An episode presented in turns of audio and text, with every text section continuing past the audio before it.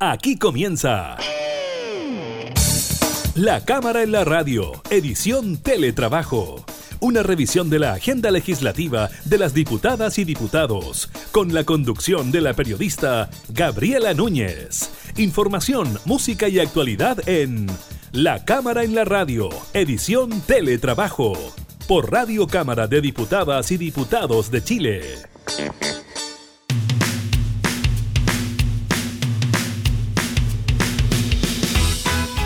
Hola, ¿qué tal? ¿Cómo están? Bienvenidos a un nuevo programa de la Cámara en la radio. Acá los continuamos acompañando con información legislativa, también datos del COVID-19. Precisamente, como siempre, estaremos hablando de aquello de la información entregada durante esta jornada por el Ministerio de Salud. También estaremos hablando del plan policial que impulsará Carabineros durante el día del plebiscito este domingo 25 de octubre. Se habla de por lo menos 23.000 efectivos desplegados. Y además le contaremos sobre el tema de la colusión de los pollos. ¿Se recuerda usted de ese tema? Acordaron empresas distribuidoras y productoras de pollo poner los precios a un mismo nivel. Pues bien, agrupaciones de consumidores exigen indemnizar con 50 mil pesos a cada chileno. Así que también estaremos abordando eso y más en la cámara y la radio que comienza ahora.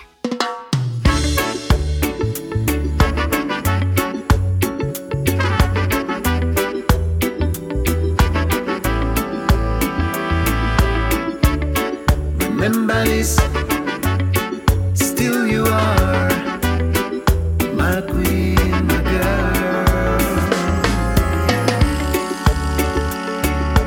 que nada, yo te prometo.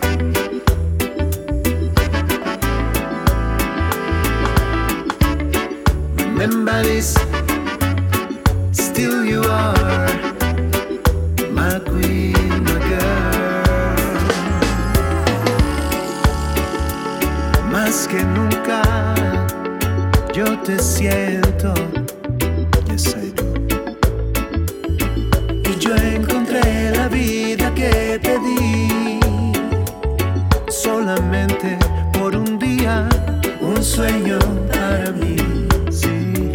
Pensando en ángel que yo conocí, yo estoy pensando en ti, pensando en ti. Quiero que sepas que caí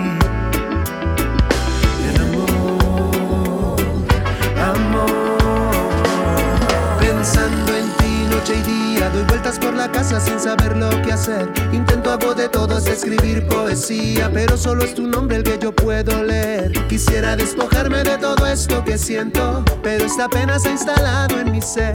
Tu compañía era verdadero alimento. Es como el agua que calmaba mi sed. Y es que si no te veo todo empieza a andar mal. No sabría cómo sobrevivir a tu ausencia. Pues el amor real es espiritual. Y quien lo haya sentido sabe recorrer caminos de vacíos y penas. Con la atención en lo que no es esencial. Olvidando lo que son las cosas buenas. Como el cariño, la ternura y el amor que se echa.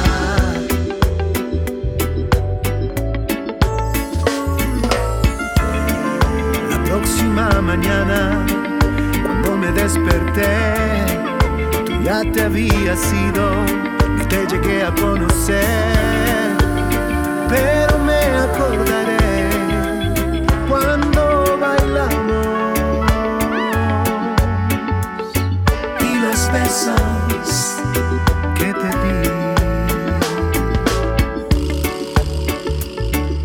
que nadie yo te quiero.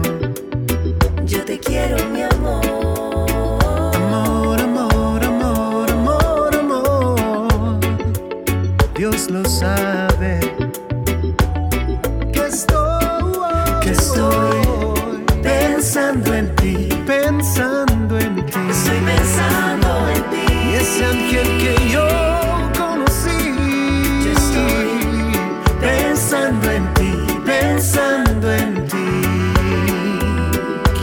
que sepas que caí en amor, amor. Yo sé, yo sé, yo sé que tienes alguien más.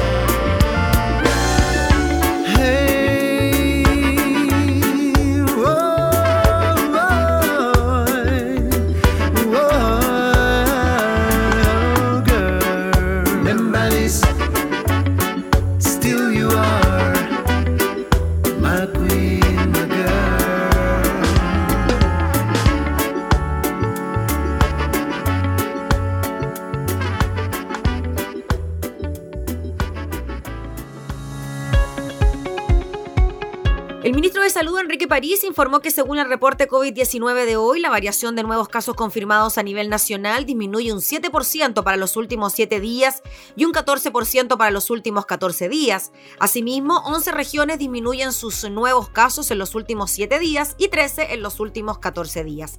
Las regiones con mayor aumento de casos confirmados son los lagos, los ríos, Aysén, y Biobío. En tanto, Magallanes, si bien presenta una disminución de la tasa de incidencia por 100.000 habitantes, continúa siendo la más alta a nivel país. Además, la autoridad sanitaria informó que se reportan 1.152 casos nuevos, de los cuales un 20% se origina por búsqueda activa de casos y un 27% de los notificados son asintomáticos. Según el reporte de este miércoles, el Ministerio de Salud agrega que 1.152 casos nuevos de COVID-19, de los cuales 830 corresponden a personas sintomáticas y 311 no presentan síntomas. Además, se registraron 11 test PCR positivo que no fueron notificados. La cifra total de personas que han sido diagnosticadas con COVID-19 en el país alcanza las 495.637 personas. De ese total, 13.565 se encuentran en etapa activa y los casos recuperados son 468.269. En cuanto a los decesos, de acuerdo a la información entregada por el DEIS, en las últimas 24 horas se registraron 17 fallecidos por causas asociadas al COVID-19 y el número total de fallecidos asciende a 13.719 en el país. A la fecha, 767 personas se encuentran hospitalizadas en las UCI, de las cuales 601 están con apoyo de ventilación mecánica y 96 se encuentran en estado crítico de salud. El número de residencias sanitarias disponibles es de 152 con 10.856 cupos.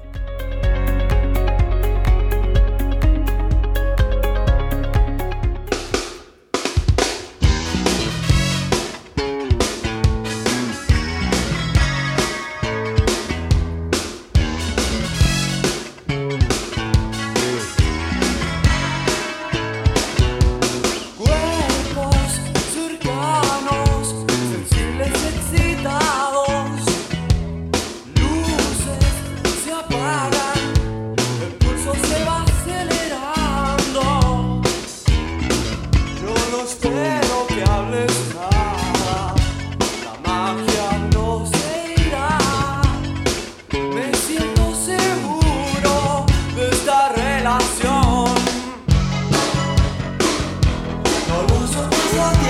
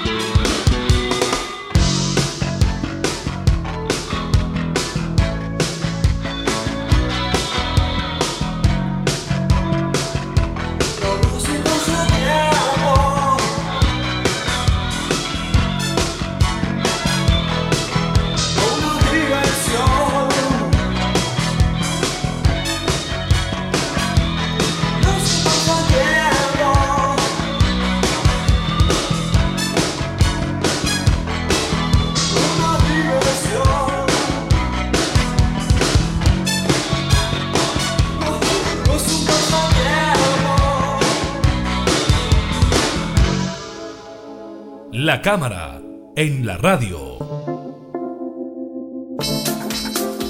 Continúa el trámite del presupuesto de la Nación eh, para el próximo año en las distintas subcomisiones que analizan cada una de las partidas. Una de ellas es la tercera subcomisión mixta de presupuesto que durante los últimos días estuvo revisando la partida de salud con el ministro Enrique París, también con el director nacional de FONASA y los subsecretarios. Quien preside esta tercera subcomisión mixta de presupuesto es el diputado José Miguel Ortiz, también integrante de la Comisión de Hacienda, quien nos recibe para hablar de estos temas. ¿Cómo está, diputado? Muchas gracias por esta videollamada. Todo lo contrario, infinitas gracias a todos ustedes que hacen posible que este poder del Estado, como el Poder Legislativo nunca ha dejado de funcionar. Y espero que así sea a pesar de esa epidemia y pandemia brutal. Al hueso. Eso, vamos. Tercera subcomisión.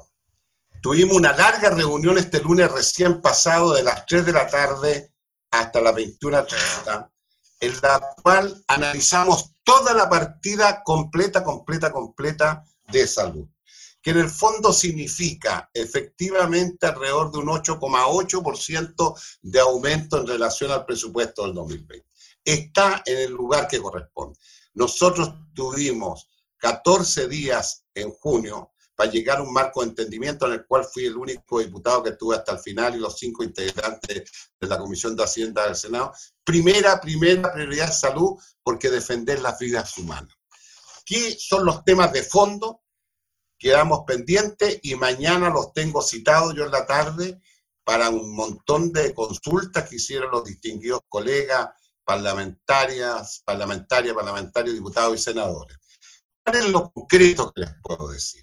En el día de hoy, pérdida que tiene que ver con la salud municipal, la salud primaria de los 345 municipios del país. El año pasado logramos un aumento de más de 800 pesos. Eso significó que es exactamente 7.211 pesos. El próximo año viene solamente, ha subido de 7.211 a 7.373. Yo fundamenté y todos fundamentamos, yo toqué el tema, invité a la señora Gabriela Flores, presidenta nacional de todos los funcionarios de salud municipal a lo largo del país, y a don Felipe del PIM, el hombre que está a cargo de la Comisión de Salud de la Asociación de, Municipios. ¿Qué es lo que le planteamos? Todo lo que ha significado la jornada, pero maciza, de toda la salud municipal del país, con su respectivo alcalde, que han sido los líderes en algo tan terrible lo que ha sucedido en nuestra patria, obviamente ha significado gasto extra. Debido a eso, nosotros fundamentamos en forma muy clara y muy precisa que se necesitaba un aumento importante para adelante. Lo fundamentaron las dos personas que te lo dije. Puedo dar la primicia hoy día. Hoy te las puedo dar. En el día de ayer sostuve una larga reunión con don Marcelo Mozo, el director nacional de FONASA, que me llamó en representación del señor ministro de Salud y ya hay un posible acuerdo que nos van a presentar mañana. No quiero adelantar más detalles, pero que va a significar seriamente que van a hacer una proposición muy fundada con un aumento para el per cápita en la comisión mixta que es los primeros días de noviembre. Entonces yo lo que voy a tratar de hacer hoy, mañana, ese capítulo que tiene que ver con FONASA, que tiene que ver con el per cápita, que es un capítulo especial, ese capítulo lo pospongamos para la Comisión Mixta de Presupuesto, porque hay el compromiso de la Dirección de Presupuesto de la Nación de llegar todo un informe y con un aumento para el per cápita. No me han dicho el porcentaje, pero está a la disposición y voluntad. Vale decir que avanzamos bastante en el tema. Segundo tema. Diputado, cortito, antes de pasar al segundo tema, le quería preguntar de estos 7.373 en el que está el per cápita por paciente, ¿cuál cree usted que pudiese ser una cifra más o menos decente para que la gente pudiese atenderse tranquilamente en un consultorio? Porque esta es la cifra que tiene que ver con la atención primaria, la municipal. Así es, que es el financiamiento más importante. Sí, pues. Yo creo que debiéramos empezar a 8.000. 8.000. Te lo digo sinceramente. Así que esperamos tener noticias, hemos avanzado, fue muy seria la conversación, muy profunda, muy republicana, muy bien fundamentada por todos. Todos estábamos muy bien preparados. Yo he colocado como el gran tema de una glosa para el Hospital Clínico JJ Aguirre de la Universidad de Chile, que lejos, lejos es el hospital que tiene 3.000 funcionarios y ellos han formado todos los especialistas a lo largo del país. La inmensa mayoría de los ministros de salud vienen de la Universidad de Chile. La inmensa mayoría de los directores de salud y la inmensa mayoría de los ceremis de salud a lo largo del país se formaron en la Universidad de Chile. Nosotros ya lo hicimos el 2016 para el 2017, el 2017 para el 2018, que también era presidente de la subcomisión, sacamos una glosa que en plata fueron 5.489 millones de pesos, 5.000 a 489 el 2017, porque se hace el año anterior, y para el 2018 5.600 y tal. Eso significó un alivio para ese hospital, que hay que darle fuerza. Pero resulta que el 19 ni el 20 no hay glosa. Ya una gran exposición de nuestro rector de la Universidad de Chile, Enio Vivaldi, la defensa mía que estaba preparado completo para el tema, y ayer me ratificó que hay acuerdo para hacer esa glosa y ingresarla al presupuesto del 2021. Que fueron dos grandes temas que colocamos. Yo creo que avanza eso, porque eso es una señal, ¿no es cierto?, de respiro para nuestra, nuestro hospital de nuestra Universidad de Chile. Y fuera de eso, eso significa también que en todo lo que significa las licitaciones, de trabajo externo que tiene que hacer el ministerio cuando no tiene la capacidad está ocupada, también en todo, en todo se toma en cuenta el Hospital Clínico de la Universidad de Chile. Y asumimos un compromiso de sacar una ley definitiva para que la Universidad de Chile tenga la posibilidad de endeudarse ellos en función de sus ingresos porque en este instante, por ser universidad fiscal y estatal, no tiene esa Llegamos a un acuerdo, eso lo, estamos, lo vamos a ver en las comisiones de salud y hacienda, tanto en la Cámara como del Senado. Pero ahora estas dos cosas están muy bien encaminadas en función de que todo lo que sea necesario para salud hay que hacerlo. Diputado, el tema del JJ Aguirre y esta glosa especial necesaria para este hospital tiene que ver, además de la atención que se le entrega a los pacientes, con la labor formativa que tiene este hospital, como usted nos explicaba, que forma la mayoría de los especialistas, ¿no? Por eso mejor tener una ley permanente, ¿no? Que asegurar entonces recursos para, por ejemplo, este hospital. Y fuera de eso, queremos que esa glosa sea permanente en el tiempo, en la ley de presupuesto, porque año a año, ¿no es cierto?, cambiamos el presupuesto, que eso sea permanente, como una señal clarísima. Además de eso, quedó comprobado.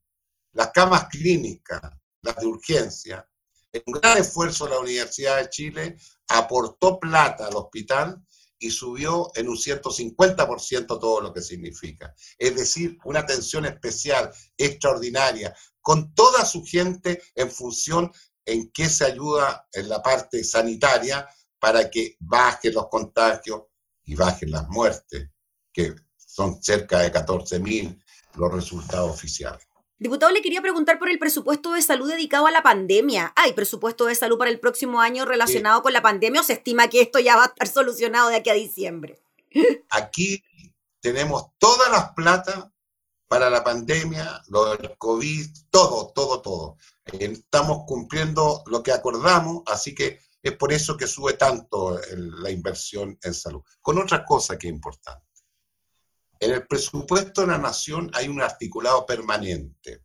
Ese articulado permanente nosotros aceptamos que cuando hay algo extraordinario, ¿no es cierto?, puede, en este caso, la dirección presupuesto sacar plata del tesoro público para colocar. Y eso sí o sí en la discusión se ha planteado que es más que necesario porque nadie sabe cómo se va a desarrollar en este caso la pandemia. Si hay cualquier rebrote o algo, está la plata autorizada para que la saquen del Tesoro Público en este caso. Y esperamos mañana aprobar el presupuesto, la partida, con la salvedad que esas cosas lo vamos a dejar pendiente para los primeros días de noviembre que nos traen en cuanto nos suben el per cápita. Pero hay otra cosa que te quería decir, que para mi gusto es importante. En el Ministerio del Trabajo y Previsión Social, en lo que es el CENSE, que lo aprobamos recién el viernes pasado, aprobamos 2.200 millones de dólares. 2.200 millones de dólares.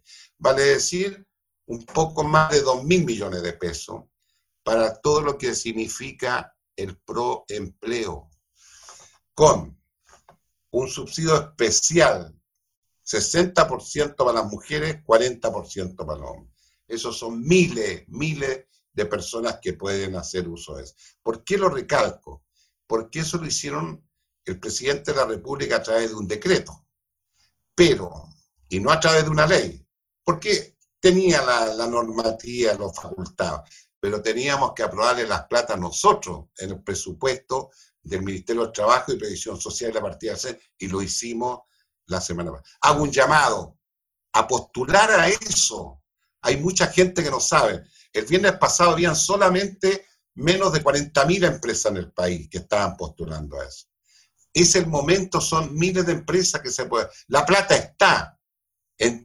está hecho todo el reglamento. Es decir, para que se mueva la economía, para que se mueva el empleo, para que bajemos las cesantías.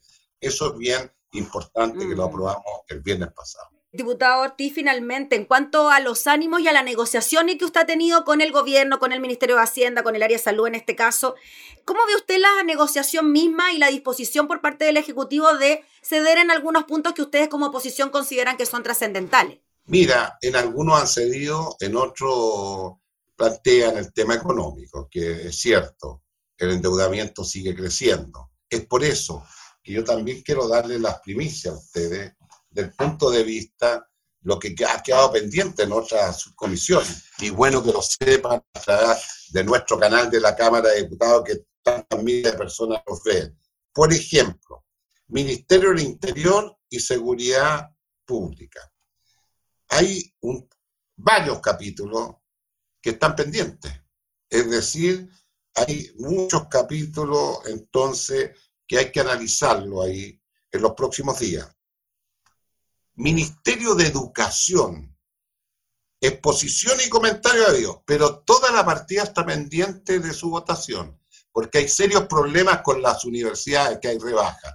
Así que por lo tanto también en estos días pueden suceder muchas cosas, como especialmente la otra semana, que es el último plazo para que en este caso la primera semana de noviembre nos juntemos los 26, los 3 y 3. En el Ministerio de Vivienda y Urbanismo. Solamente se escuchó al ministro y queda pendiente el debate y la votación. El Ministerio de Transporte y Telecomunicaciones, la mitad del proyecto está pendiente del, presupuesto. En el Ministerio Secretaría General de, Gobierno también hay unas glosas asociadas a gastos que están pendientes.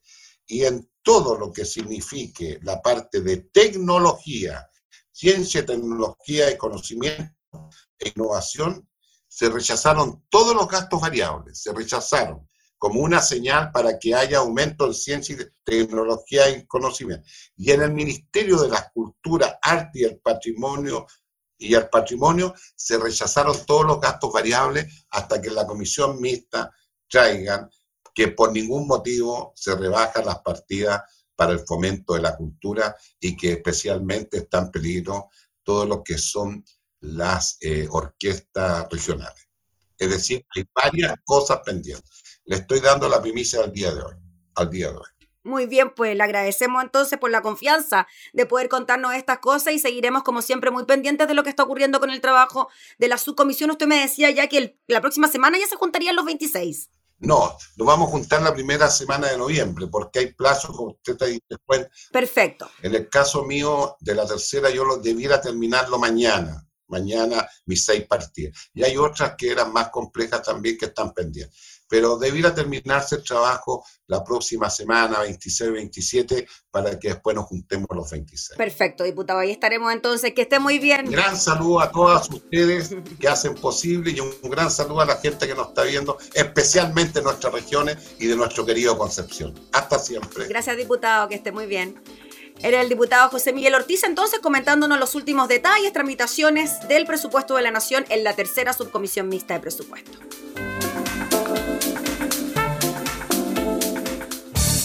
Estás escuchando La Cámara en la Radio, edición Teletrabajo, con la conducción de la periodista Gabriela Núñez.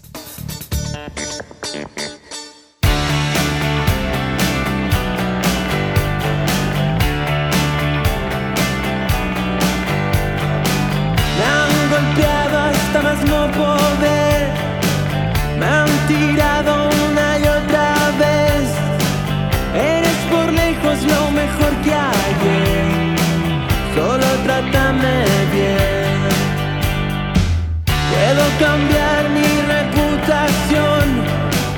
Dejar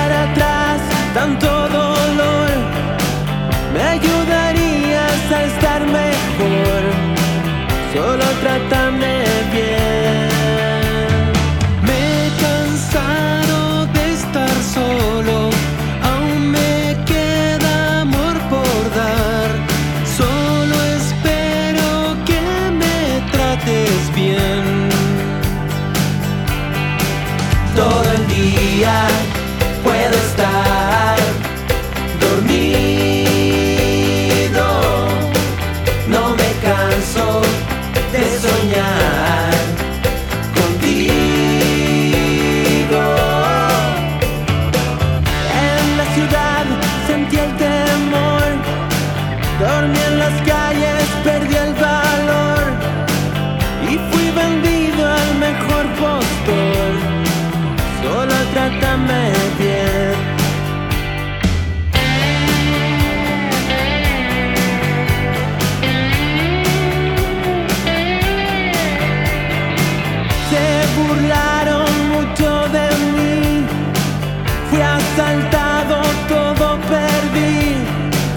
Me costó tanto tiempo conseguir que me traten bien.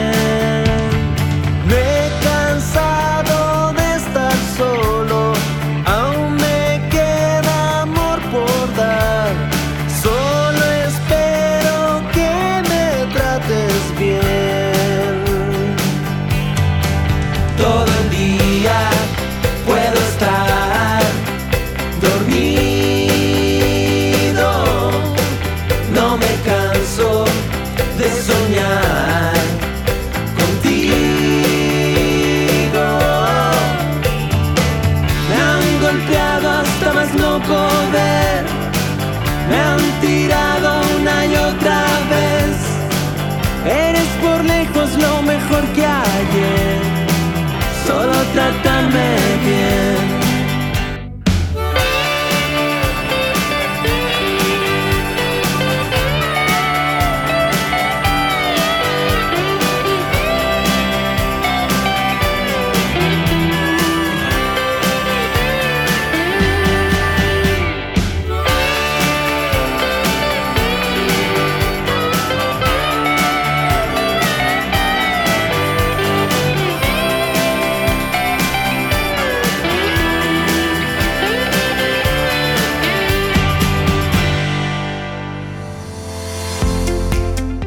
Con el plan que está mm, implementando Carabineros para desplegar al menos 23.000 efectivos durante el plebiscito del 25 de octubre en el país. Desde las 6 de la mañana del domingo la policía dispondrá de anillos de seguridad hasta tres cuadras en los más de 2.010 locales de votación a nivel nacional. La información aparece en el diario La Tercera pocos días después del 15 de noviembre del 2019, día en que los parlamentarios acordaron la realización de un plebiscito para que los chilenos decidieran si desean o no cambiar la constitución.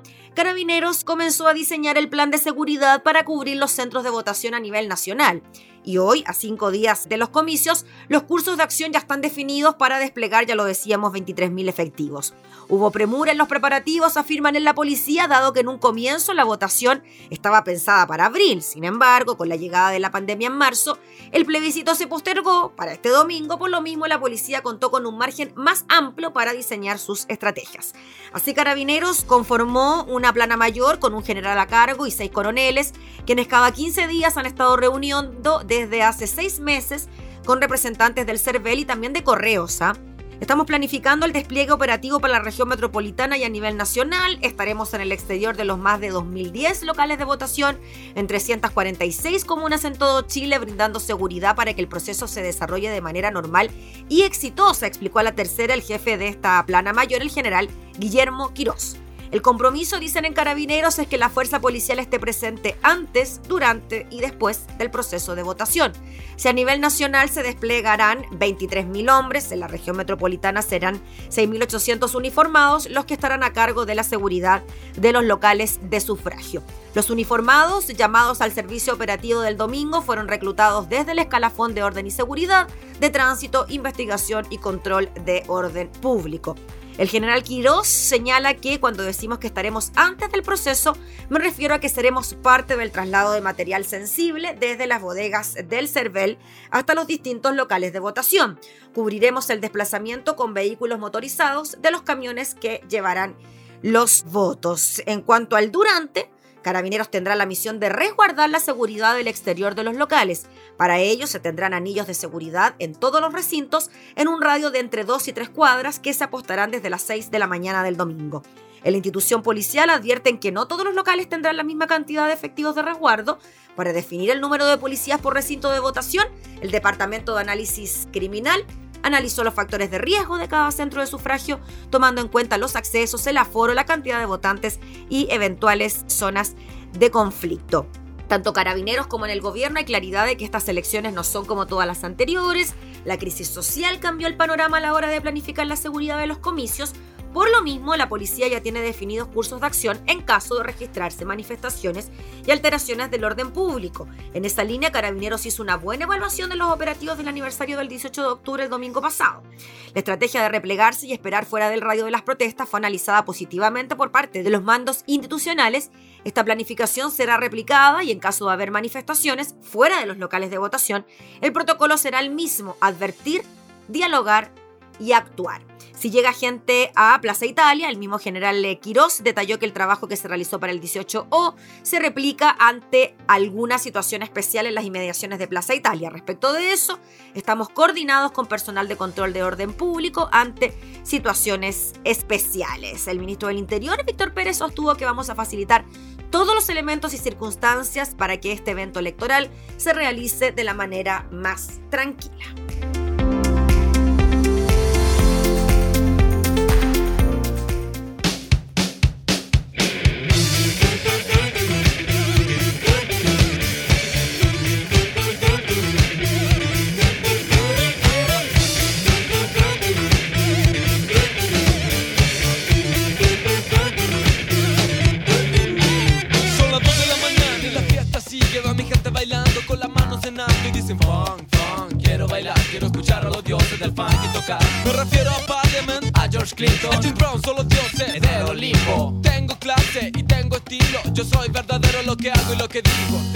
Tengo,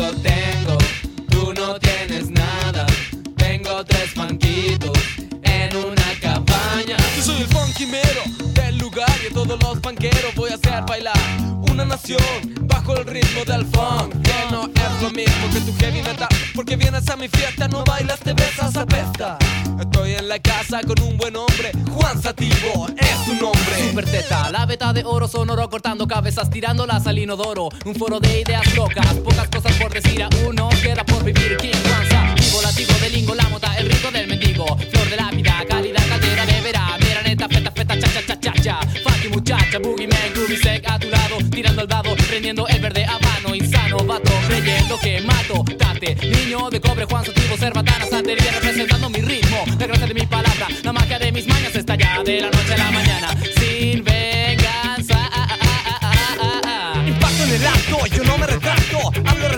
De todo lo que capto, exacto. Este es mi pacto, años he vivido y lo mantengo intacto. Corre, abre tu oído y oye las palabras del mago. Habrá cadabra, te hago sin venganza. Arranca, mientras esto avanza, velocidad 33. Y cuando me ves encima de mis dos tocadiscos, yo soy dos elementos, invento.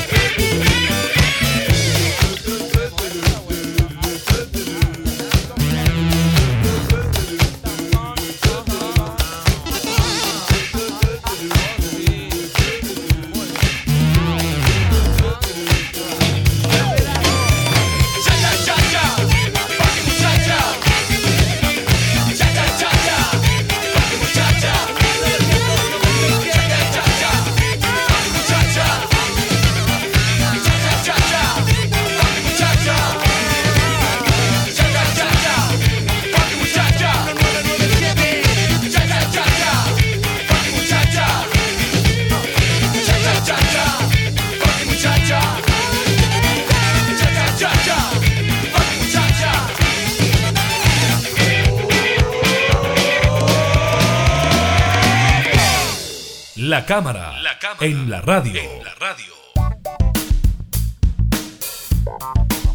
¿Se recuerda usted el caso de la colusión de los pollos? Que claro, habría afectado directamente a nuestros bolsillos. Pues bien, la Asociación de Consumidores y Usuarios de Chile, AGRECU, presentó una demanda ante el Tribunal de Defensa de la Libre Competencia, exigiendo una indemnización por parte de Cencosud, Walmart y SMU por su rol en la denominada colusión de los pollos. En la acción judicial a la que tuvo acceso Radio Cooperativa, los recurrentes piden que las cadenas paguen una compensación de 50 mil pesos a cada chileno, que es lo que dice el texto. Estimamos que una cifra justa y representativa del perjuicio provocado debería ascender a un 10% de las ventas afectadas por la conducta anticompetitiva en los periodos ya definidos en los autos que preceden este libelo. En consecuencia, corresponde a Cencosud 44.354 unidades tributarias, a SMU 26.446 y a Walmart 42.923 unidades tributarias. Agrecu plantea que como daño moral consideramos que habiendo sido la colusión un acto que afectó a todos los chilenos, según se señala expresamente en la propia sentencia, donde se indica que afectó a nivel nacional a más del 90% del mercado de los pollos, la indemnización del daño moral debe verse incrementado en una suma en UF al día de hoy equivalente a 50 mil pesos por cada consumidor, considerándose como tal toda persona compradora mayor de 18 años.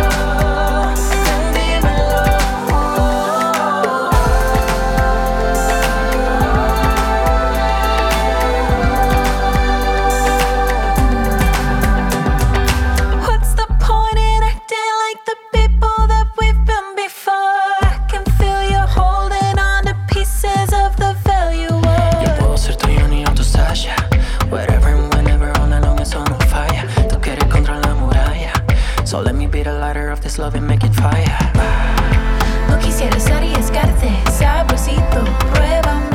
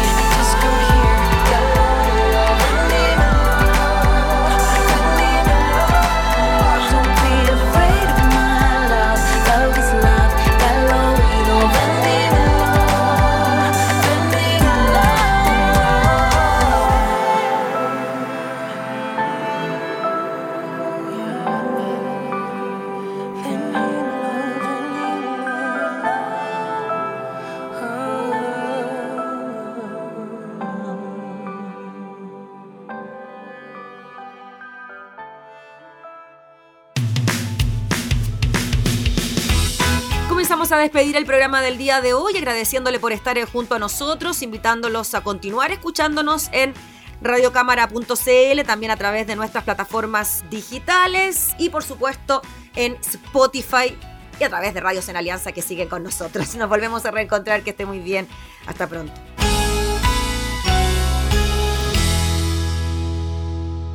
Hemos presentado La Cámara en la Radio, edición Teletrabajo. Una revisión de la agenda legislativa de las diputadas y diputados, con la conducción de la periodista Gabriela Núñez. Información, música y actualidad en La Cámara en la Radio, edición Teletrabajo, en Radio Cámara de Diputadas y Diputados de Chile. Hoy más que nunca, acercando las leyes.